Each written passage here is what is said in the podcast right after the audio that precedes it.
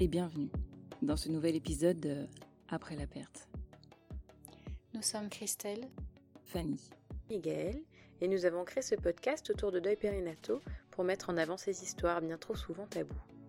Être infertile, vivre une interruption de grossesse spontanée, médicale ou volontaire, perdre un enfant à la naissance, ce sont des événements marquants dans la vie. Pourtant, on en parle très peu dans la société. Comment prendre soin? Comment accompagner ces familles si elles sont invisibles? Ici, nous aimerions créer un espace pour prendre du temps pour vous, pour partager ce vécu, ses joies et ses peines, et peut-être y trouver du réconfort ou des ressources qui vous font du bien. Nous sommes aujourd'hui avec Cécile et Mathéo, accompagnés de leur petit Ismaël qui a trois mois. Nous rencontrons cette petite famille pour parler d'un événement qu'ils ont vécu au mois de mai 2021, puisqu'ils ont choisi de faire un IVG suite à une grossesse qui n'était pas prévue. Et aujourd'hui, ils vont nous raconter donc cette, cette étape de leur vie commune, et puis le choix de la grossesse, et puis de l'accueil de ce petit Ismaël. Bienvenue dans ce nouvel épisode, et bonne écoute je vais vous proposer, si vous voulez bien, prendre un petit moment pour nous parler de qui vous êtes, de votre histoire et de ce dont vous avez envie de nous parler aujourd'hui. Après toi, je t'en prie. euh, ben, du coup, je suis Cécile. Euh, je suis, je suis qui aujourd'hui? Euh... C'est pas une petite question philosophique. Une petite, ouais, une petite, une petite famille maintenant avec Mathéo et Ismaël, notre bébé de trois mois. Et euh, je suis aussi infirmière, c'est mon boulot. Et je suis aussi euh, cavalière, ça c'est quelque chose que j'aime bien faire. Et je suis aussi euh, nouvelle arrivée dans une nouvelle région, un peu déracinée pour l'instant. Et donc j'ai un peu l'impression d'avoir du mal à parler de ce qui s'est passé avant parce que je suis très concentrée sur ce qui va se passer après en ce moment. Mm. Du coup, c'est plus euh, à construire que à, bilanter. et moi, bah, je suis euh, Mathéo, donc le, papa euh, d'Ismaël et le, le, compagnon de Cécile. Euh, je suis artisan et, et comme l'a dit Cécile, on s'installe. En effet, on est, on est plus tourné vers vers les jours prochains et les années à venir que, que vers le passé, mais c'est parler aussi. Euh...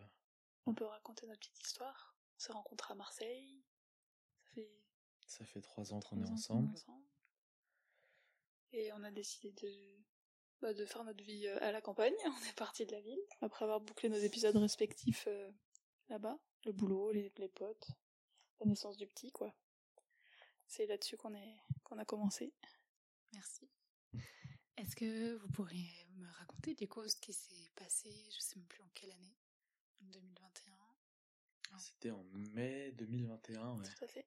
On était ensemble depuis le mois d'octobre qui précédait, depuis six mois, quoi, à peu près.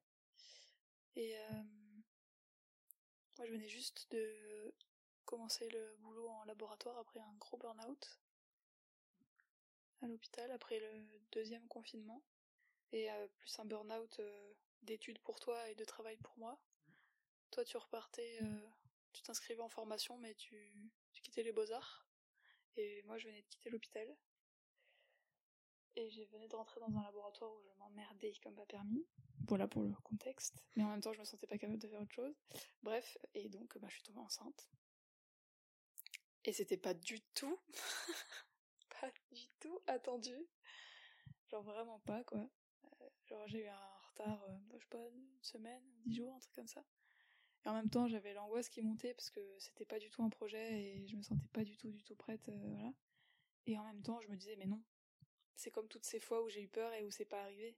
Parce que ça m'était jamais arrivé avant, enfin, du moins pas que je sache. Mmh.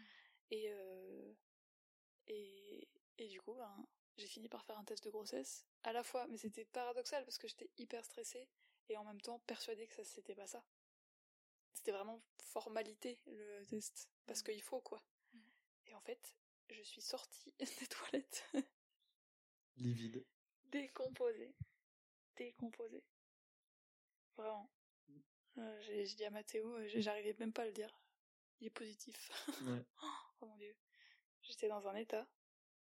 Du coup, euh, ben, au vu de ce que ça m'a fait vivre, déjà, euh, la direction qu'on prenait tous les deux était plus euh, dans on va peut-être pas garder euh, cette grossesse. Parce que, ben, manifestement, euh, c'était pas très positif, euh, en tout cas pour moi. Toi, euh, je sais pas vraiment comment tu l'as vécu parce que ça a dû être bien teinté de ma propre réaction.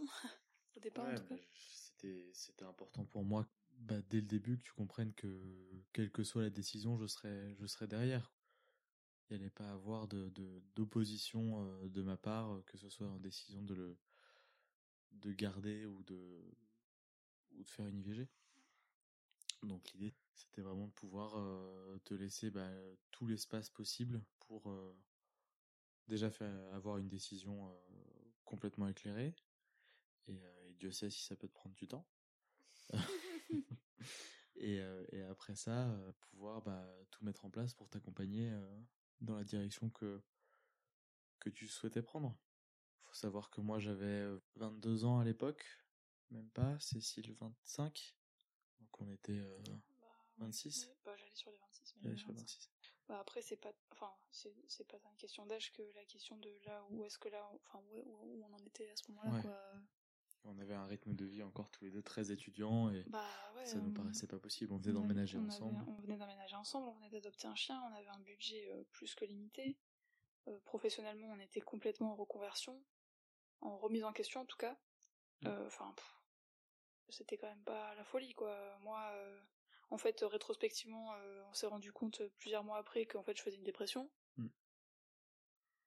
Toi, t'en as fait une l'été qui a suivi. Enfin, Ouais, c'était un sacré moment. hein. finalement, euh, c'était peut-être pas l'année. euh, Non, c'était pas le meilleur timing, ouais. Enfin, en tout cas, on l'a pas senti comme ça, quoi. Mm. Euh, Du coup, là, on n'a pas, enfin, on a décidé de pas garder la grossesse. On s'est donné euh, assez peu de temps, mais on s'est donné euh, un combien de temps?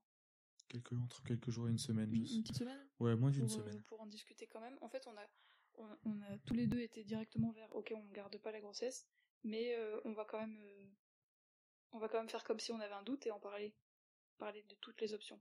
On voulait pas regretter en fait. Et du coup, on en a beaucoup quand même discuté. Mais on en a beaucoup discuté euh, pendant que j'étais en train de picoler, euh, on discutait beaucoup me- autour d'une bière, ouais. de me bourrer la gueule euh, parce que je, je voulais sa beauté. Enfin, clairement, voilà, j'étais vraiment pas, c'était pas possible quoi. Mais par contre, la discussion a fait naître, ben, littéralement autre chose. C'est-à-dire que c'est le moment où Mathéo m'a dit si tu veux le garder, je suis prêt quoi. Et du coup, ça a permis par contre d'ouvrir la conversation sur euh, l'envie euh, future euh, d'avoir un autre enfant. Euh, Dans ce que vous racontez, euh, le processus de prise de décision, vous êtes laissé du temps Parce que vous fonctionnez comme ça ou parce que vous vous étiez dit que c'était quelque chose d'important? On fonctionne pas trop comme ça. Là, on a plus l'habitude de, de foncer euh, tête baissée, euh, même souvent dans le mur, hein, on, on sait le faire aussi. Et, euh, et là, c'est vrai que c'est, euh, on a pris du temps, en- tout en sachant que c'était quand même quelque chose. Enfin, il y a un délai légal qui est relativement court quand même, et du coup, euh, il fallait prendre notre temps pour peser les pour et les contre, tout en essayant de se se décider au plus vite. Enfin, c'était c'était un moment assez assez suspendu, quoi. Qu'à ce moment-là, je savais pas encore de combien j'étais enceinte. J'avais très peur euh, d'avoir fait un déni, forcément. hein. Donc euh, j'avais peur que ce soit que ce soit très tard, voire trop tard. On a- Ouais, c'était une Mm. peur souvent pour toi, hein, le déni. Mais bon, voilà, on a quand même euh, pris un peu de temps pour euh, en parler, quoi. Mm. Pour euh, questionner l'évidence que ça a été pour nous à ce moment-là de pas vouloir garder la grossesse. Mais euh, du coup, on a voulu vraiment éclaircir pour tous les deux pourquoi on le, on le voulait pas. Et ça nous a permis du coup de prendre une décision qu'on a finalement relativement euh, bien vécue. Oui. Quand même. Bah, parce qu'on a été bien accompagnés aussi. Hein. Mm. Je pense que le fait d'être déjà tous les deux, ça nous a permis euh, de se rassurer mutuellement et on est tombé sur une euh, sur une gynéco quand même relativement top quoi. Ouais. Si- les gens sont à Marseille, c'est le docteur Pascal Roblin qui est aussi dans la lune que sympathique et Et qui nous a super bien accompagnés. ouais. Zéro jugement, elle n'a pas posé de questions en fait, c'était euh, C'est ça qui était assez, assez plaisant. Il y avait, euh, c'était même pas un problème de curiosité. Il y avait, il y avait zéro question. quoi. C'était factuel. Elle nous a répondu exactement sur le même ton euh, quand on est venu la voir pour l'avortement que quand je suis venue la voir parce que j'étais enceinte, quoi. Mm. Vraiment, euh, même attitude. Mm. Genre, euh, Alors c'est, c'est sûrement marque d'un, d'un, grand professionnalisme, mais c'est aussi, je pense, parce qu'elle se rappelait pas de nous. mais je, je parle pas, je parle pas euh, du. Enfin, je dis pas qu'elle aurait dû se rappeler de nous et euh, dire ah ben euh, voilà. Je dis juste que ça veut dire que devant deux nouvelles opposées, Ouais. elle a réagi de la même façon. Ouais. Donc euh, à quelqu'un qui vient, peu importe pourquoi la personne vient, elle va l'accueillir de la même façon. Mm, mm, Et c'est justement euh, du professionnalisme, je trouve, euh, Ouais. de sa mm. part. Ouais, je suis d'accord. Vous êtes senti euh, respecté, accompagné par cette gynéco. Carrément. Carrément. Est-ce que vous avez envie de raconter comment ça s'est passé Oui. Bah bon, faut pas être choqué. euh, moi, je le raconte euh, avec euh, parce que c'était un peu fou, quoi. Mhm. Euh, et ma façon de d'assimiler les événements qui m'arrivent, c'est souvent d'en faire des moments, euh, enfin, de le raconter en tout cas de manière euh, un peu comique. Mais c'est pas parce que je le prends avec légèreté ou. Euh, ouais, bah déjà, ça a duré une semaine. Vraiment du moment où j'ai appris que j'étais enceinte. J'ai appris le un jeudi matin, le jeudi euh, à, je crois, 16h la semaine qui suivait, je prenais le deuxième euh, comprimé pour l'IVG, c'était une IVG médicamenteuse à la Mhm. maison. Donc déjà, ça a été ultra vite, Mhm. et on a eu beaucoup de chance pour ça. Mhm. Ce qu'on a fait, c'est que dès que le test a été positif, le test urinaire, j'ai été chez le médecin généraliste, j'ai pris rendez-vous sur Doctolib, premier généraliste dispo, qui a été aussi plutôt cool d'ailleurs, on a eu de la chance parce que ça aurait pu être un vrai con. Mhm. C'était pas un vrai con. Il m'a fait faire une prise de sang que j'ai fait dans la journée et on avait les résultats le jour même. Et le jour même, j'ai appelé la gynéco qui m'a pris trois jours après. Mhm. Et après, euh, elle m'avait prescrit ben, les deux comprimés à prendre, plus euh, un antalgique, un médicament contre la douleur. Et euh, elle m'avait expliqué que euh, il fallait qu'entre les deux comprimés, je marche, que je, sois active pour, euh, pour activer les contractions utérines. Et en fait, je ne pouvais pas marcher parce que le comprimé contre la douleur, ça c'était pas un comprimé d'ailleurs, c'était un suppositoire et c'était de la lamaline, c'est de l'opium. J'étais complètement shootée, je n'y arrivais pas. Voilà, donc en fait, elle m'avait expliqué qu'il fallait que je prenne un premier comprimé qui était ben, létal en fait pour le fœtus, et après qu'il y avait un autre comprimé qui permettait de provoquer les contractions utérines. Et elle m'avait dit, vous prenez le deuxième comprimé, et euh, environ deux heures après, vous prenez le suppo pour euh, couvrir les, les, les contractions. Et euh, c'est ce que j'ai fait. Sauf que les contractions sont arrivées beaucoup plus tard parce que je n'arrivais pas à marcher pour, euh, pour lancer les contractions. Donc elles sont arrivées beaucoup beaucoup plus tard. Ce qui fait que j'étais pas euh, couverte par l'antalgique. Donc je me suis retrouvée en gros à peu près 2-3 heures euh, un peu shootée sur le lit en mode euh, bon euh, ça n'arrive pas. Après ça allait un peu mieux. Matt est parti sortir le chien. Je me suis dit bon bah je vais peut-être venir avec toi pour un peu enclencher le truc quoi. Je descends les marches de l'immeuble à pied. J'arrive en bas des marches. J'étais pliée en deux, j'étais en angle droit. J'avais mal. C'était juste impossible d'avancer. Mm. Et, euh, et moi, c'est moi qui ai dit à Mathéo, sors le chien quand même. Je pense pas que ça va arriver euh, là maintenant, quoi. Genre, c'est juste ça commence et je vais attendre ma... Il fallait que j'attende encore euh, 20 minutes, une demi-heure pour pouvoir reprendre un suppôt. Donc je dis j'attends un peu, je me mets dans la, dans la douche au chaud et, euh, et je t'attends. J'ai remonté les escaliers à quatre pattes. Je n'y voyais plus rien tellement j'avais mal. C'est vrai qu'il n'y avait plus d'ascenseur à ce moment-là. L'ascenseur euh, marchait pas. Et, euh, et j'ai. Mais même, je me souviens même pas de comment je suis arrivée à la maison. Et je me souviens juste que d'un coup, je me- j'ai repris un peu mes esprits et j'étais allongée sur le ventre, en train de pousser la porte pour rentrer dans l'appart. Je- Enfin, j'étais. Bref, c'était euh, c'était un peu dur, quoi. J'ai filé sous la douche, parce que c'est là que je suis bien, quand ça va pas. Euh, et là, j'ai commencé à me tortiller dans tous les sens. Je me souviens que j'ai pensé au suppo, mais j'étais tellement euh, concentrée sur euh, le fait qu'il fallait pas que je le reprenne tout de suite, et aussi un peu paralysée par la douleur, que du coup, j'ai, j'en ai pas repris un tout de suite. J'ai attendu Mathéo, en fait. Et du coup, j'étais, euh, dans la douche, et je... vraiment, je me souviens, j'essayais tout, J'ai les, les jambes en l'air, debout, sur, le, sur presque, j'avais pu mettre sur la tête, je crois que je l'aurais fait, quoi. La douche était un peu étroite et du coup, c'était pas confortable du tout et j'étais bien allongée. Du coup, j'étais un peu en PLS dans la douche, littéralement. Euh, mais ça, c'est- bon, bref, je savais plus comment me mettre. Et là, Mathéo est arrivé, j'ai entendu, la- j'ai entendu la porte. Je l'ai appelé. Mm. Je me rappelle plus après. Je t'ai appelé. J'ai jeté le chat dans son panier, je crois que je l'avais même pas euh, Enlevé le harnais. Enlevé le harnais ni la muselière. Il a passé, il a dû passer une heure et demie comme ça, euh, le temps que, le temps que je m'occupe de toi. Je sais pas s'il m'en veut encore. Mais euh, du coup, ouais, je t'ai trouvé euh, dans la douche qui commençait à se refroidir, en train de haner. Euh, T'avais mal, quoi, et euh, je voyais l'eau devenir de plus en plus froide.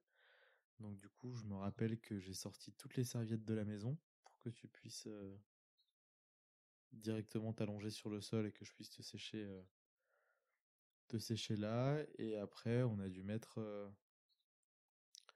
peut-être euh, peut-être 5-6 minutes à te relever quand même pour que tu puisses aller dans le lit. On a mis toutes les serviettes sur toi dans le, enfin celles qui restaient sèches dans le lit et j'ai mis la, la couverture. T'avais froid et je suis resté à côté de toi pendant que tu que les contractions se finissaient. Mais je crois qu'à ce moment-là, t'avais déjà expulsé le. Je voulais que tu restes dans la salle de bain pour quand je serai prête, quand je te donnais le feu vert, que tu puisses m'aider à sortir parce que je voulais, j'avais froid et en effet la douche et l'eau chaude étaient. Et en fait, euh, j'ai vu euh, le l'ovule partir quoi. Quand je l'ai vu, le premier truc que je me suis dit c'est oh non non non, genre je vais être traumatisée, j'ai pas envie quoi. Vraiment, c'est même pas tant, j'étais pas concentrée sur ce que j'avais vu, mais sur l'effet que ça allait me faire. J'ai fait non non non dans ma tête, je l'ai pas dit, je crois pas, mais dans ma tête je me souviens très bien. Oh non Genre pas ça Non Et du coup je voulais absolument sortir, je voulais absolument essayer d'accélérer pour que ça s'arrête, pour pouvoir me poser euh, et pas laisser cette image s'imprimer comme un trauma. Enfin, je voulais maîtriser en fait euh, le trajet de ce que je venais de vivre dans mon cerveau et du coup je, voulais maîtriser quoi. Et bon c'est impossible. En panique, j'ai euh, mis le pommeau de douche sur la bonde parce que je savais qu'après il allait falloir que je nettoie la douche. Alors qu'en fait ça aurait pu être toi, mais j'étais vraiment et j'ai mon réflexe a été de prendre le pommeau, de le mettre sur la bonde pour être sûr que le, sang, euh, le- l'ovule parte et tout. Et après j'ai dit à Mathéo euh, c'est bon entre deux contractions. Et tu m'as aidé avant qu'on en revienne à ce que tu racontais, tu m'as aidé à me, à relever. Mais une fois que euh, j'avais avorté, en fait, ça, a été un peu décroissant, c'est-à-dire que il y a eu encore pendant, ouais, je pense euh, bien 10 minutes des contractions très intenses, mais un tout petit peu, avec un tout petit peu plus de répit entre. Et euh, petit à petit, elles ont commencé à décroître en intensité et en fréquence, et je me suis endormie. Euh, dans tes bras, dans les serviettes. Et ouais, t'as dû dormir deux heures, euh, deux heures, deux heures et demie. Et Ouais. euh, après, quand je me suis réveillée, euh, j'avais plus mal, quoi. J'avais zéro douleur. hein. Finalement, j'ai pris qu'un seul euh, suppo, au final. Celui qui n'a pas fait effet quand il aurait dû faire effet. Parce que vraiment, j'ai tout fait comme on m'a dit. Et en fait, euh, juste parce que, à cause de l'effet secondaire, en fait, euh, j'ai pas le timing à, à foirer, quoi. Et euh, je l'ai raconté à- au docteur Roblin. Elle me- elle- quand on est, donc elle, elle a contrôlé par échographie euh, que ça avait été efficace, puis aussi elle voulait savoir comment ça allait. Donc elle me dit euh, comment ça s'est passé. Et je lui dis ben pas trop mal pour ce que c'était. Voilà, Elle nous avait bien expliqué le déroulé tout ça, donc euh, ça allait. Euh, mais par contre, je lui dis déjà j'ai eu mal parce que j'ai pas géré le timing avec les, médicaments. Voilà. Et après, je lui dis surtout j'ai vu le- l'ovule quoi. Et là, je me souviens, elle prenait des notes. Et elle, elle a posé son stylo, elle m'a regardé. Elle m'a dit ça va? et j'ai souri bêtement, genre oui oui ça va. genre euh, je sais pas encore ce que je vais faire de cette information, il va falloir qu'elle rentre quelque part, mais ça va.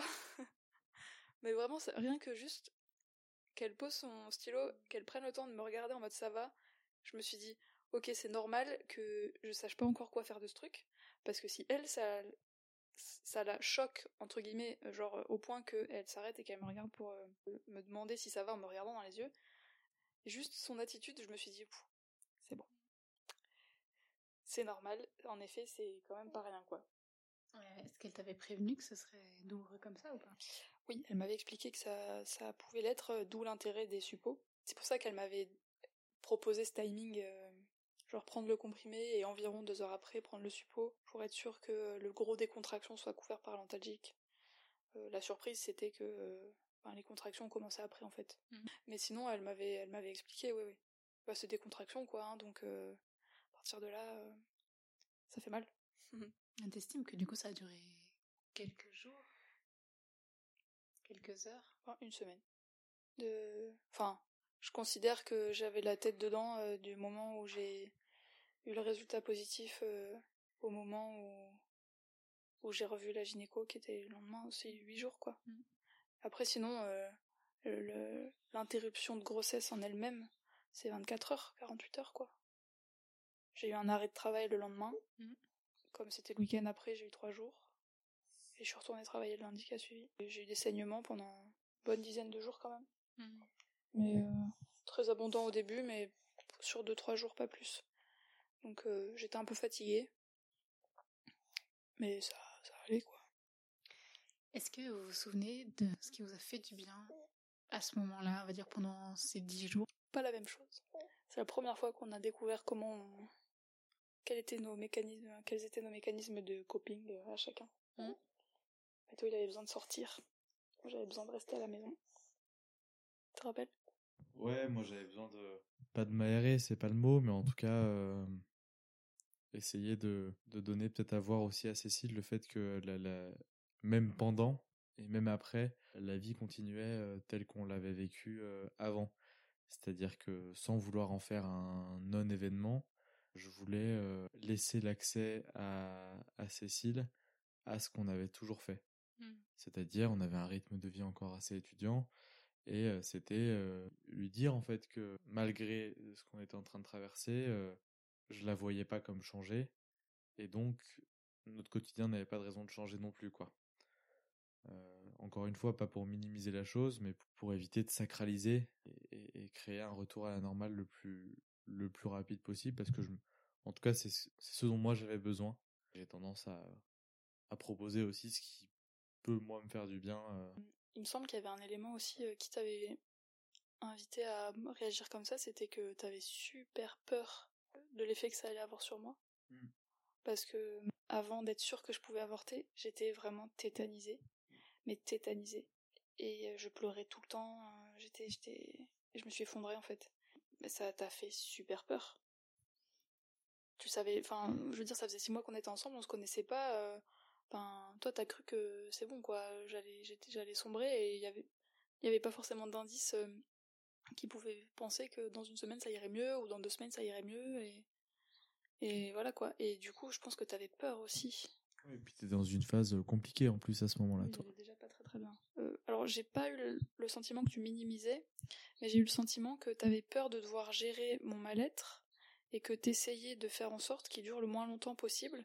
Et moi, je me sentais privée du droit que ça dure le temps que j'avais besoin que ça dure. Je me suis sentie privée de ce droit-là quand toi, t'as essayé de me cheer up, en fait. Et j'avais pas envie, en fait, que tu me cheer up. C'est genre, là, j'ai envie d'être triste. Oui, on, on avait parlé, je me rappelle à un moment.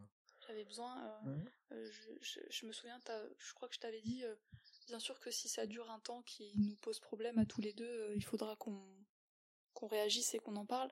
Mais je pense que j'ai le droit que ça dure euh, un certain temps. Et euh, je comprends que ce soit difficile pour toi parce que ben, c'est normal, de- c'est pas c'est pas facile aussi d'être avec quelqu'un qui va mal. Mais là, j'estime quand même que j'ai le droit de traverser ça, quoi. T'as le droit d'avoir mal, quoi. Et, euh, et du coup, ça avait été un objet de discorde, mais en fait, on c'était juste deux mécanismes de coping différents qui nous ont semblé incompatibles à ce moment-là. Euh, et je pense qu'il y avait aussi, de ta part, euh, t'avais peur, quoi. De pas savoir gérer euh, comment j'allais être, que ça dure longtemps, que je sombre, en fait. Je pense que t'as eu peur. tu, tu, savais pas comment ça allait se passer, quoi. Mais ouais, sur le coup, ça a été un peu dur l'après. Parce que moi, je, je... Mathéo avait l'impression que je voulais que ça dure. Je voulais aller mal, que je voulais, euh, genre, euh, que j'avais décidé que j'avais trois semaines de, de bad et que dans trois semaines ça irait mieux. Et euh, j'avais l'impression qu'il pensait, mais si tu peux choisir la durée, pourquoi c'est pas plus court? Tu vois, un truc un peu comme ça. Et du coup, j'avais un peu mal pris parce que j'estimais être en droit de choisir euh, alors la durée, en l'occurrence, on la choisit pas, mais de choisir que, de choisir d'aller pas bien à un moment donné pour pour vivre le truc et qu'on n'en parle plus, quoi.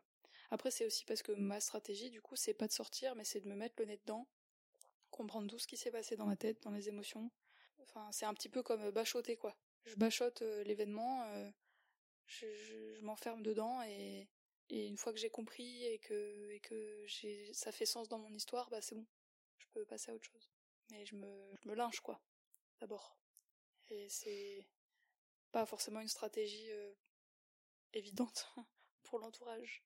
Ah, c'est aussi le fait que tu donnes le droit d'avoir mal. C'est hyper intéressant quand même. Ça te permet de. pas de déni, quoi. Pas de déni, ouais, c'est mmh. ça. C'est ça, c'est ça, de vraiment donner une place euh, entière à, à l'événement dans ta vie et ça t'a c'est vraiment, je me, rappelle tellement bien le moment où j'ai vu euh, l'ovule partir. Je me suis dit c'est hors de question que je range ça mal dans ma tête. Ça, ça c'est trop important. Il faut que je prenne le temps de le ranger au bon endroit. Je me souviens trop, mais vraiment à l'instant, à l'instant même où je l'ai vu, quoi. Je trouve ça ouf quand même. J'ai l'impression que mon cerveau il s'est dit, soit ça va faire très mal, soit il faut prendre les choses en main. Euh, je les ai pas prises en main du tout tout de suite. Hein. Euh, d'abord, c'était des flots de larmes et de je comprends pas euh, ce qui m'arrive. Et à un moment donné, j'ai réussi à bah, repenser à l'événement. très vite, je l'ai raconté. Très très vite. Mais c'était pas du tout ça la question. La question, c'est ce qui nous a fait du bien au départ. si l'avoir raconté, ça faisait du bien. Justement, on y vient. Mmh. C'est que en le racontant, je l'ai raconté euh, par mail à mes parents parce que je n'osais pas leur dire au téléphone. Donc je leur ai écrit un mail et ils ont été super et euh, ils m'ont bien, enfin ils, m'ont laissé tous les choix qu'ils pouvaient me laisser quoi. Genre euh, en parler, ne pas en parler, appeler, venir, ne pas venir, écrire, enfin tout quoi. Et puis les potes. Et j'avais besoin de le raconter, donc je demandais à Angers, ça te dérange si je te raconte en détail? Tu peux entendre ça? Et du coup, je racontais. Ça, ça m'a fait du bien, une fois que j'ai été prête. Mm. Et toi, je... Bah, moi, je sortais. Et toi, tu sortais. non, c'est pas vrai. Tu m'as jamais laissé toute seule. Non, bah, j'essayais d'être présent, et puis. Je pense que voilà, on a. On a... Moi, j'ai pas vécu le moment, en fait. J'ai, bah ouais, t'étais pas là. T'avais fermé la porte de la douche. mais, euh, mais voilà, j'ai, j'ai essayé de me placer euh, un peu directement et peut-être maladroitement en tant que en tant qu'accompagnant et que mon boulot à ce moment-là était de faire du bien à, à, Cécile. Alors peut-être que j'ai pas forcément réussi, euh, euh, surtout parce que en effet j'avais pas le même mécanisme qu'elle pour me rassurer, pour. Euh, mais en tout cas c'était voilà c'était mon mon boulot à ce moment-là était de était de l'aider elle, en tout cas dans, dans ma tête et pas forcément de moins me concentrer sur sur ce que j'avais pu ressentir quoi. Mmh. Après, euh, je considère pas qu'on n'a pas réussi euh, à s'accompagner mutuellement. Hein. Ah, je suis complètement d'accord. au, final, euh, on a, on a réglé le truc, quoi. Mmh, complètement. Complètement. T'en parles comme si t'avais foiré, mais. non, non, non, mais c'était, peut-être pas, le bon accompagnement à ce moment-là. Bah, en tout cas, pas celui dont tu avais besoin. Et je pense que c'est, c'était aussi un manque de, pas de dialogue, mais en tout cas de, de, d'expression chacun de notre côté. Maintenant, maintenant avec le recul, on, se le dit, mais, mais voilà, je pense que même si ça fait euh, du temps qu'on est avec la personne, une, épreuve comme ça, ça, ça demande beaucoup plus de, de dialogue, je pense, que juste euh, ce qui pourrait euh, être une contrariété du quotidien ou essayer de se rassurer comme on a l'habitude de le faire. Il faut aller chercher vraiment ce qui fait du bien. question les acquis. ouais, c'est ça. sûr que tout le monde parle de la même chose éviter les, les quiproquos parce que là mm. t'as pas l'énergie de gérer les quiproquos. C'est ça, et ça pète. Et ça pète. Mm. Au niveau de vos proches, vous avez l'impression qu'ils ont pu euh, être présents pour vous? Euh, Comme je disais, mes parents, euh, j'avais l'impression de faire une connerie, comme si j'avais 15-16 ans et que j'osais pas le dire à mes parents parce que j'avais peur de me faire engueuler, quoi. Mm. Peur de les décevoir et tout, enfin c'était trop bizarre. J'ai pas trop compris d'ailleurs ça. Et du coup, je, voilà, je leur envoyais un mail et en m'excusant 12 000 fois, ils m'ont dit mais pourquoi tu t'excuses? Enfin, c'est la vie là, c'est juste la vie. Ouais ouais, je me suis sentie bien entourée. Hmm. Moi j'en ai parlé à mes parents, mais qui étaient à, à 800 bornes à l'époque, et euh, ils étaient, euh, ils étaient là, mais en fait, pour pour pas trahir de secret, on avait déjà vécu ça avec mes parents quand moi j'avais 16 ans. Mmh. ma copine de l'époque est tombée enceinte. on l'a découvert un, 1er janvier. C'était c'était assez top. Et là, par contre, ça avait été de ma part des crises de panique. ça avait été très très compliqué. Et mes parents m'avaient m'avaient beaucoup épaulé. et et là, je pense que c'est aussi dans mon attitude où je leur ai dit que j'étais beaucoup moins flippé que la première fois, mmh. que j'étais plus vieux aussi, et donc c'était plus facile pour nous de gérer, mais ils m'ont appelé tous les jours pour demander comment allait Cécile, comment j'allais moi. Voilà, il y, a, y a quand même, il y avait quand même un accompagnement.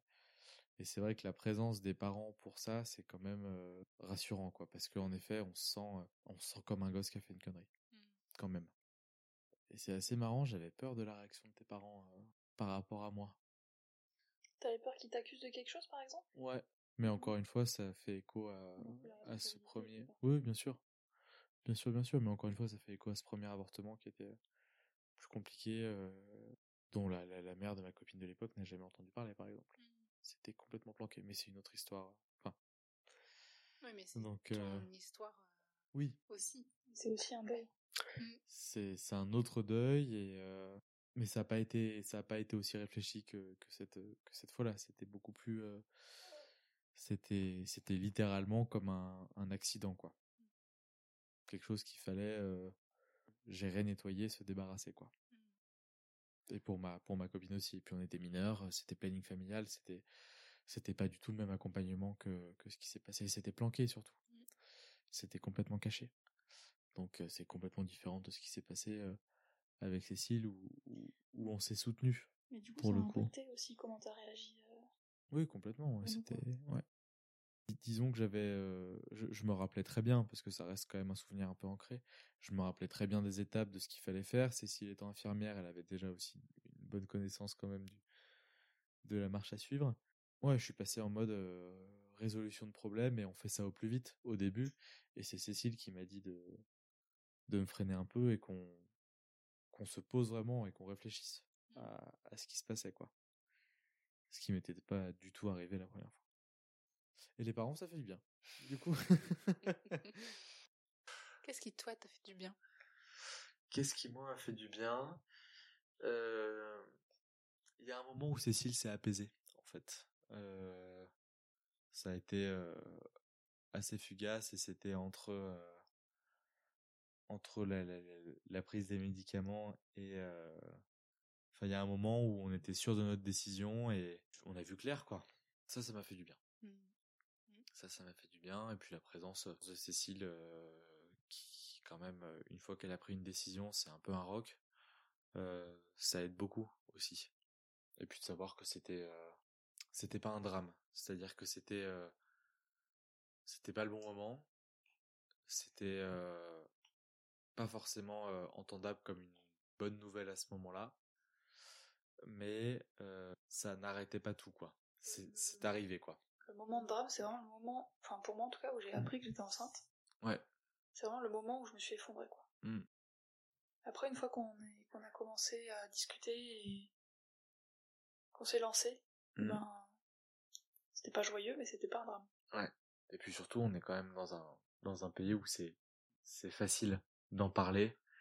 Enfin, c'est facile de trouver de l'aide et, des, des, professionnels de santé pour, euh, pour accompagner. Hmm.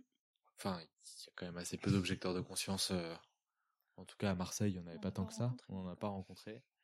Et, euh, et, ça a été notre chance hein, aussi, je pense. Et, ouais, je pense que c'est aussi la rencontre avec avec Madame Roblin qui nous a aidé, en tout cas moi qui m'a aidé, où c'était plus le, le, drame de moi gamin, c'était, mmh.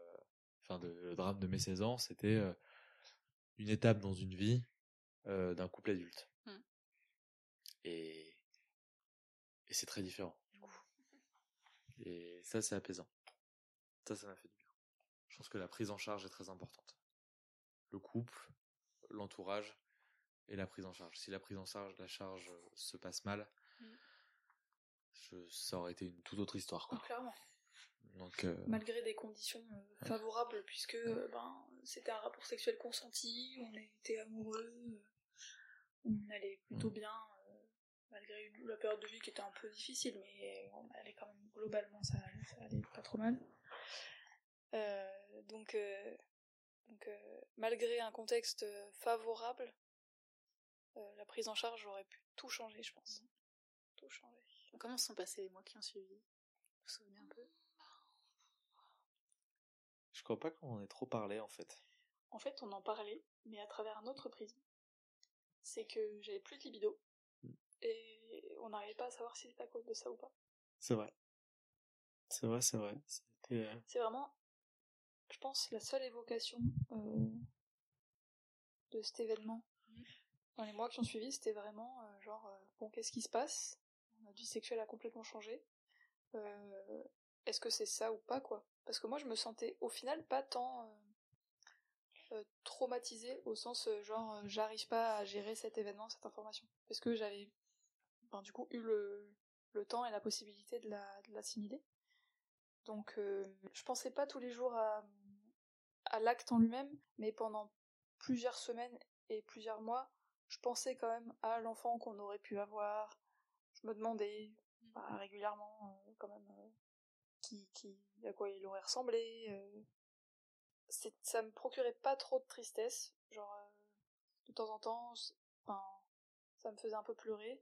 Et quand j'y pensais, j'étais en mode bon bah j'ai fait ça, il faut que je vive avec quoi mais ça allait. C'était gérable. Mais vraiment, l'évocation, c'était plutôt par rapport à aux conséquences sur notre vie sexuelle, quoi. Sinon, euh, c'est tout. hein. D'accord. Après, je suis relou avec les débriefs aussi, moi. J'impose tout le temps. Faut qu'on discute de ça. Il faut qu'on parle de ça. Et du coup, on s'était peut-être dit tout ce qu'on avait à se dire déjà. On fait un petit saut dans le temps. Donc comment est-ce que est-ce que vous avez souhaité vous projeter dans une grossesse euh, choisie? Ça part d'une blague, enfin, j'aime à dire que ça part d'une blague, mais c'est pas faux, en soi. Bah, ça part quand même de ce moment où j'essayais de saboter cette grossesse non désirée d'abord, euh, où tu m'as dit euh, si tu veux, je suis prêt. Là, je- dans Mm. ma tête, ça a quand même. Il s'est passé un truc, hein. Oui. Là, quand je t'ai vu me dire ça, genre, je suis prêt là à faire tout ce qu'il faut faire pour assumer un- une grossesse puis un enfant. Je me suis dit, c'est quand même classe, déjà, merci. Et, euh, Puis c'est l'homme de ma vie, quoi. et puis du coup, euh, et du coup, je vais y réfléchir. c'est parti dans le lointain de ça. Dans le plus proche, du coup, euh, Dans le plus proche, il y a eu, euh, il y a eu la, c'était la fête des grands-mères euh, 2022 du coup. J'ai eu la connerie et j'ai appelé ma mère en fait en lui disant bah voilà maman c'est la fête des grands-mères on a quelque chose à, à te dire. Et là euh, l'ai entendu euh, rouler des yeux pas possible euh, à travers le combiné et puis après ça on, on a raccroché après avoir pris des nouvelles. Enfin et là on s'est regardé avec Cécile et il y a eu un petit bug du type euh, et si c'était vrai quoi? Et à partir de ce moment-là, je pense qu'on a commencé à se dire que on n'a pas commencé, on n'a pas pensé tout de suite à, à essayer d'avoir un enfant. Euh, ça, c'était un peu plus tard. Mais euh, on s'est dit que si jamais il y avait grossesse non désirée, euh, on, on le garderait. Quoi. Mm. Donc c'était ouais, c'est ça, c'était un genre de décès. Enfin, c'était, encore euh, assumé, je pense. ouais, Voilà, C'était s'autoriser à oublier, quoi. Ouais. Première étape euh, avant d'assumer, euh, comme quoi de on y allait, verbaliser, quoi. ouais, comme quoi on y allait doucement quoi. Et après ça, euh, et après ça, on, on s'est décidé un soir de, de juin, mai juin euh, 2022. Ça n'a pas mis tant de temps que ça. Oui, c'est ça, c'est ça. C'était la fin de ma formation. Oui, il y avait ça aussi. Il y avait le changement de de paradigme. Je suis passé d'étudiant à, à bientôt professionnel à ce moment-là. Euh, donc ce qui nous assurait deux métiers stables. Le futur nous a dit que non, mais euh, voilà, c'était c'était aussi le changement de de, de, de- Puis t'étais de mieux, situation. Et puis ça allait mieux, euh, chacun de notre côté. C'était plus possible, quoi. Et du coup, euh, ben, à force, on se faisait un peu des blagues régulièrement. Ouais. Arrête, ça se trouve, je suis enceinte, enfin, des trucs comme ça, quoi. Et petit à petit, on s'est dit à un moment donné, mais assumons en fait. Hein. Là, je crois qu'il y a un sujet, quoi. Et du coup, je sais pas exactement quel a été le déclic, mais à un moment donné, on s'est dit bon, est-ce qu'on est-ce qu'on a envie de formaliser le fait qu'on essaye ou pas? Et on s'est dit bah ouais, grave. Genre on arrête vraiment la contraception et on, et on voit ce que ça donne quoi. Bah on a eu de la chance parce que deux mois après j'étais enceinte. je l'ai su un peu plus tard, mais. on a été très chanceux, ouais. Et pour le coup, du coup, c'était une bonne nouvelle et. Euh, bah, on, a su que, que Cécile était enceinte euh, tout début août 2022. Et euh, moi, mon anniversaire tombe le 21 juillet et Cécile avait, avait pris un test de grossesse pour le matin de mon anniversaire. Et là, c'est vrai que je, me rappelle quand même la voir arriver avec le, test et faire une, mini descente d'organes. Parce que euh, parce que j'ai eu cette réminiscence de euh, ah oui c'est c'est ça qu'on est en train de faire et euh, et si ça se trouve là l'autre événement qui va aller avec mon anniversaire c'est le fait que qu'on allait avoir un enfant quoi. Ou en tout cas que Cécile était enceinte et que c'était c'était désiré. Il se trouve que le test on l'a interprété négatif mais en fait il, il, en fait j'étais enceinte. D'accord. C'était trop clair c'était trop tôt. c'était trop tôt ouais. Mmh c'était très très très très très légèrement euh, douteux et euh, tellement légèrement que moi je me suis dit mais en fait euh, j'ai juste envie de le voir et voilà quoi. Et du coup j'ai pas considéré que ça valait le coup d'en faire un deuxième de test. Donc une sacrée soirée le soir même j'avais pas envie de savoir que j'étais enceinte. Je rigole c'est pas vrai. Et du coup c'était après un retard de règles franc que j'ai fait le test et on avait des copines à la maison et on était chez les parents de maths en vacances et euh, j'ai fait mon petit test dans mon coin. J'ai même pas dit à Matt que j'allais faire le test, je crois. Et euh, je suis revenue. Il était assis sur le canapé, bah où t'es assise là. Et je me suis penchée à son oreille. J'ai dit, il est positif. On s'est fait un câlin. Et on a été manger et on n'a rien dit à personne. et j'avais dit aux copines que j'allais faire un test. Et un peu plus tard dans l'après-midi, on était euh, en maillot au bord d'un étang et elles me disent Mais tu l'as fait le test? Je leur dis oui. Elles me disent Mais quoi? Je dis Bah, il est positif. Elles se sont mises à hurler, à pleurer.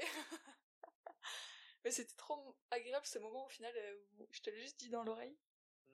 Et on s'est juste fait un câlin silencieusement. C'était tout doux. Et après on a été manger et on se regardait genre avec un grand sourire de niais tous les deux genre. C'est rigolo. Est-ce qu'il vous arrive aujourd'hui de repenser à cette IUG Moi pas trop, parce que ça a été un événement qui a été, bah, grâce au débrief de Cécile dont elle parlait, c'est un événement qui a été bien placé dans dans ma mémoire, qui est qui est pas traumatique, si ce n'est bah le moment où, enfin, c'est pas traumatique, mais c'était, je m'en rappelle comme un moment dur, dur pour Cécile. Les trois semaines qui ont suivi étaient dures aussi parce que on n'allait pas forcément très très bien, quoi. Pour autant, ça c'est voilà, ça c'est ça a pris le temps que ça a dû prendre et peu à peu ça s'est ça s'est estompé. Et aujourd'hui, non, j'y pense très peu. Mmh, moi, ça m'arrive d'y repenser. Euh, en fait, pendant la grossesse, je pense que j'y ai jamais pensé. Je crois. Euh, peut-être un tout petit peu au début, parce que je me disais, c'est quand même fou. Euh, un, quasiment un an après, jour pour jour, on a décidé d'avoir un enfant. Donc c'est assez fou quand même. À part ça, une fois que j'ai eu cette pensée, après, j'ai j'ai plus pensé du tout pendant la grossesse. Enfin, j'étais tellement centrée sur la grossesse que j'ai zappé. Par contre, depuis qu'on a eu le petit, j'y pense souvent, mais alors avec un prisme totalement différent. Parce que maintenant que ce bébé dont on a attendu de voir le visage, dont on a attendu de connaître la couleur euh, des cheveux, euh, le poids, euh, la personnalité, et ben du coup je me suis reposé toutes ces questions-là pour cette grossesse qu'on n'a pas eue en fait. Hmm. Encore plus fort, parce que cette fois j'ai eu le moment où, où, où ça s'élucide. On a été jusqu'au bout quoi. Et euh, du coup, ça m'a fait, ça m'a remis un peu, euh, genre, c'était qui cet enfant, quoi. Hmm. Enfin, ça allait être qui. Ça m'a quand même euh, travaillé pas mal. De temps en temps, je regarde Ismaël et je me dis, ben, ça, ça, aurait été qui, quoi. Je me sens pas spécialement triste. Enfin, je me sens pas joyeuse non plus. Mais je veux dire par là que ça me fait pas, ça me questionne, quoi. Est-ce qu'il y a des choses qui t'aident dans ces moments-là? Bon, je me rappelle pourquoi on a décidé de faire ça et je, et je pense que c'était mieux comme ça. Mhm. Et je culpabilise pas, donc en fait, j'arrive à gérer les émotions. Est-ce qu'il y a quelque chose que vous auriez aimé qu'on vous dise à ce moment-là? Ou qu'est-ce que vous, vous diriez à la personne que vous étiez à ce moment-là? Moi, ce serait ça va le faire. C'est juste, euh, quelle que soit la, décision, parce qu'on a vécu les deux, qui était euh, de garder le, bébé ou, euh, ou d'opter pour l'IVG, quelle que soit la décision au, final, euh, ça le fait quoi. Enfin, je pense que si, si une mauvaise rencontre avec le, professionnel de santé qui est censé encadrer ça, se barrer en courant, quitte à perdre quelques jours si c'est possible pour retrouver quelqu'un d'autre, mais se barrer si ça se passe mal quoi. Parce que je pense qu'il y a rien de pire que tomber sur un connard. euh, Ce qu'on a failli avoir bah, pour la première euh, la première IVG que j'ai connue. euh, pendant tout un temps il y avait une il y avait une hotline. En fait le premier site qui était affiché sur internet c'était un site pro life. Et, euh, on est tombé sur euh, on a appelé quoi parce que bah à 16 ans euh, tu veux prendre un rendez-vous euh, et euh, quand on a compris que c'était un peu tendancieux on a raccroché directement et ça nous a rendu très méfiants par rapport bah même au planning familial et finalement être tombé sur quelqu'un de bienveillant après avec euh, avec Cécile ça a été une, une vraie chance et, et ouais trouver euh, trouver un professionnel euh, pas forcément à l'écoute mais en tout cas quelqu'un de de respectueux Je sais pas ce que j'aurais aimé qu'on me dise. Mhm. Ça aurait servi à rien qu'on me dise quelque chose. Bon, je me connais un peu, je, je crois, et je pense que j'aurais estimé que bah, qu'il y a que moi en fait qui peut qui peut savoir euh, comment je le vis et euh, crois pas que quelqu'un aurait été capable de me rassurer, de me rassurer sur l'avenir ou j'en sais rien. Je, je pense, je crois que j'aurais pas été réceptive en fait. Mhm. J'étais trop dans mon truc en mode, euh, mode gestion. Ouais. Et protection aussi, pas mal. Est-ce qu'il y aurait une ressource, que ce soit un mantra, un livre, un film, un conseil, que vous pourriez partager à d'autres parents qui traversent ça? Prendre du temps pour mater un film en tout cas se retrouver même si c'est pas forcément euh, même c'est pas pour parler en fait pas pour débriefer mais juste euh, mater un film côte à côte s'aménager des moments qui sont pas des moments de réflexion qui sont pas des moments de, de deuil mais juste des moments de d'instant présent euh, où l'attention est pas forcément tournée vers l'autre mais en tout cas où on est avec l'autre je pense que c'est important. Le fait de, se retrouver euh, autour d'un d'un truc extérieur à nous mais mais commun parce que bah, le film se passe devant nous euh, au même moment quoi Moi, ce que j'étais en train de penser, c'est que hum, peut-être ça j'aurais besoin pour le coup. Et donc euh, je vais le dire, c'est jamais too much ce qu'on vit et ce qu'on et comment on réagit. C'est jamais too much et c'est toujours légitime. Et c'est valable aussi pour la grossesse et la parentalité. Hum, parce que le simple fait, en fait, je m'en suis rendu compte en le racontant tout à l'heure, euh, à quel point ça été important pour moi la manière dont elle m'a regardé la gynéco euh, quand je lui dis que j'avais vu l'ovule. Et en fait, euh, j'ai accepté de le vivre comme quelque chose de difficile parce qu'elle avait l'air de trouver que ça pouvait être difficile. Donc c'est à travers son regard à elle, parce que je la légitimais par rapport à son statut, que je me suis autorisée à me dire, ok, ça c'était peut-être un traumatisme en puissance. Alors, ça a été bénéfique pour moi dans un sens parce que vu que j'étais pas sûre que ce soit un traumatisme en puissance, j'ai pas voulu le vivre comme tel et j'ai du coup ça a été. Mais ça aurait pu être aussi un mécanisme de déni terrible dont du coup j'aurais pas pris conscience et j'attendais vraiment que quelqu'un d'autre que moi définisse ce que j'étais en train de vivre à travers euh, ben, mes critères de légitimité à moi euh, qui sont assez fréquents à l'égard des médecins hein. bien souvent on les légitime parce qu'ils sont médecins c'est c'est une connerie et j'ai fait pareil pendant la, grossesse et avec tous les doutes du début de la parentalité et tout Euh, j'attends quand même pas mal encore euh, maintenant que quelqu'un que je valide pose un regard euh, sur ma situation ou ce que je fais ou ce que fait mon bébé. En fonction de ce regard, je vais ouais, m'autoriser plus ou moins à réagir comme ci, comme ça. Enfin, je vais déterminer pas mal la suite, quoi. Et ça, ça guide. Et des fois, euh, il faut pas attendre ça. Mm. C'est jamais too much. Et ce qu'on vit, on le vit de toute façon. C'est pas le regard des autres qui définissent comment ce que c'est. C'est là. Je crois que peut-être euh, je me serais dit ça finalement, et c'est peut-être ce que je dirais à un, à un couple ou à une personne qui dit ça. Oui, de valider euh, ton ressenti sans essayer de le minimiser s'il n'est pas reconnu par l'extérieur, quoi. Ouais, c'est pas. Enfin, si un truc t'a fait peur. Attends pas qu'on te dise que c'est flippant pour assumer d'avoir eu peur. Mm. c'est pas grave si c'est pas flippant et que t'as eu peur quand même. Le fait est que t'as eu peur. Ouais, et que l'émotion elle est là. Et... Ouais. Si c'est pas flippant, on s'en fout. Merci. Est-ce que vous avez un petit mot de la fin? Merci. Merci de donner la parole. Avec plaisir. Merci pour tout ça et puis euh, bonne continuation à votre petite famille. C'est la fin de ce nouvel épisode d'Après la perte. Nous retenons de leurs expériences l'importance de se sentir respecté par les professionnels de santé et si ce n'est pas le cas, de s'autoriser à rencontrer un autre soignant. Nous soulignons aussi leur aptitude à créer des espaces de discussion, que ce soit au sein du couple ou avec les proches. En résumé, pour Cécile et Mathéo, l'important, c'est le couple, l'entourage et la prise en charge. Cet épisode fait partie d'une enveloppe que nous proposons à prix doux sur nos sites respectifs. Une enveloppe que nous offrons aux personnes que nous accompagnons lors de deuil périnatal. Chaque enveloppe contient plusieurs cartes, avec d'un côté une présentation d'un témoignage et de l'autre une illustration.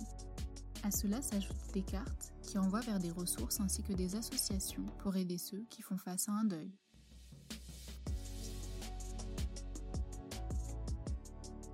Merci pour votre écoute. Nous espérons qu'elle a été agréable, qu'elle vous a ému et peut-être inspiré pour votre propre chemin. N'hésitez pas à nous faire part de vos commentaires ou tout simplement à nous écrire. Si le cœur vous en dit. Prenez soin de vous et à bientôt sur Après la perte.